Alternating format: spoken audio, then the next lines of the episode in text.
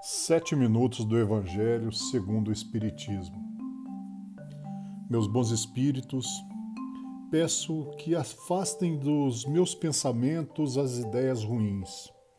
Não deixe que eu aceite nunca que o pior poderá acontecer. Faça-me esperar sempre o melhor do Criador espiritual do pensamento, onde Deus há de sempre me dar o melhor. Que assim seja. Eu também te desejo sempre o melhor. Estamos hoje no episódio número 23 e na continuação do capítulo 13 do Evangelho segundo o Espiritismo. O sentimento mais próprio para vos fazer progredir, domando vosso egoísmo e vosso orgulho, o que dispõe vossa alma à humildade, à beneficência e ao amor ao próximo, é a piedade essa piedade que vos comove até as entranhas, diante dos sofrimentos de vossos irmãos, que vos faz lhes estender mão segura e vos arranca lágrimas de simpatia. Portanto, não sufoquei jamais em vossos corações essa emoção celeste. Não façais como esses egoístas endurecidos que se distanciam dos aflitos, porque a visão da sua miséria perturbaria por instantes sua alegre existência. Temei permanecer indiferentes quando puder de ser úteis. A tranquilidade comprada ao preço de uma indiferença culpável é a tranquilidade do mar morto, que esconde no fundo de suas águas o lodo fétido e a corrupção. Quando a piedade está longe, entretanto, de causar a perturbação e o aborrecimento com os quais se apavora o egoísta. Sem dúvida, a alma experimenta, ao contato da infelicidade alheia e voltando-se para si mesmo, um abalo natural e profundo que faz vibrar todo o vosso ser e vos afeta penosamente. Mas a compensação será grande quando vierdes a restituir a coragem e a esperança a um irmão infeliz que se emociona com a pressão da mão amiga e cujo olhar, ao mesmo tempo úmido de emoção e de reconhecimento, se volta docentemente para vós antes de se fixar no céu, agradecendo por lhe haver enviado um consolador, um apoio. A piedade é a melancólica, mas celeste precursora da, da caridade, essa primeira virtude da qual é irmã e cujos benefícios prepara e enobrece. Michel Bordels, 1862. Os órfãos. Meus irmãos, amai os órfãos.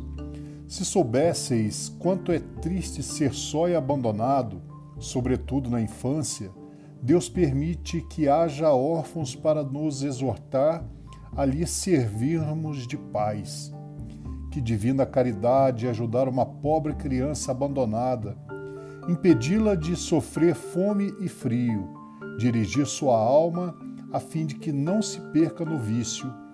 Quem estende a mão à criança abandonada é agradável a Deus, porque compreende e pratica sua lei. Pensai também que, frequentemente, a criança que socorreis vos foi cara numa outra encarnação e se pudesseis vos lembrar, não seria mais caridade, mas um dever. Assim, pois, meus amigos, todo ser sofredor é vosso irmão e tem direito à vossa caridade. Não essa caridade que fere o coração, não essa esmola que queima a mão de quem a recebe, porque vossos óbulos frequentemente são bem amargos. Quantas vezes eles seriam recusados se em casa a doença e a privação não os esperassem? Dai delicadamente, acrescentai o benefício, o mais precioso de todos os benefícios: uma palavra, uma carícia, um sorriso amigo. Evitai esse ar de proteção que fere de novo o coração que sangra, e pensai que, fazendo o bem, Trabalhais para vós e para os vossos. Um espírito familiar. Paris, 1860. benefícios pagos com a ingratidão. Que pensar das pessoas que, tendo seus benefícios sido pagos com a ingratidão, não fazem mais o bem com medo de reencontrar ingratos? Essas pessoas têm mais de egoísmo do que de caridade, porque não fazer o bem, senão para dele receber sinais de reconhecimento, é não fazê-lo com desinteresse. E o benefício desinteressado é o único agradável a Deus. Também são orgulhosas porque se comprazem na humildade do beneficiado que vem depositar reconhecimento aos seus pés. Aquele que procura na terra a recompensa do que bem, do bem que faz, não a receberá do céu, mas Deus terá em conta aquele que não a procura na terra. É preciso sempre ajudar os fracos, mesmo sabendo de antemão que aqueles a quem se faz o bem não estarão contentes. Sabei que se aquele a quem prestais serviço esquece o benefício, Deus vos terá mais em conta do que se estivesseis já recompensados pelo reconhecimento do beneficiado. Deus permite que sejais pagos, por vezes, com ingratidão, para experimentar a vossa perseverança em fazer o bem.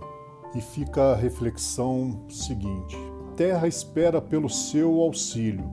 Ela lhe dá o ar para respirar, desde que nasceu, a água para descedentá-lo, o alimento para sustentá-lo, a residência para protegê-lo. E você, que é que dá em retribuição? Está contribuindo para a prosperidade da terra que o recebe de braços abertos, permitindo-lhe a evolução e o aprendizado? Não se esqueça que a terra espera pelo seu auxílio. Eu desejo a você, em nome de toda a falange espiritual, agora reunida, que nos dê graças, nos abençoe e direcione nossa caminhada diária. Em nome de nosso Senhor Jesus Cristo, que assim seja.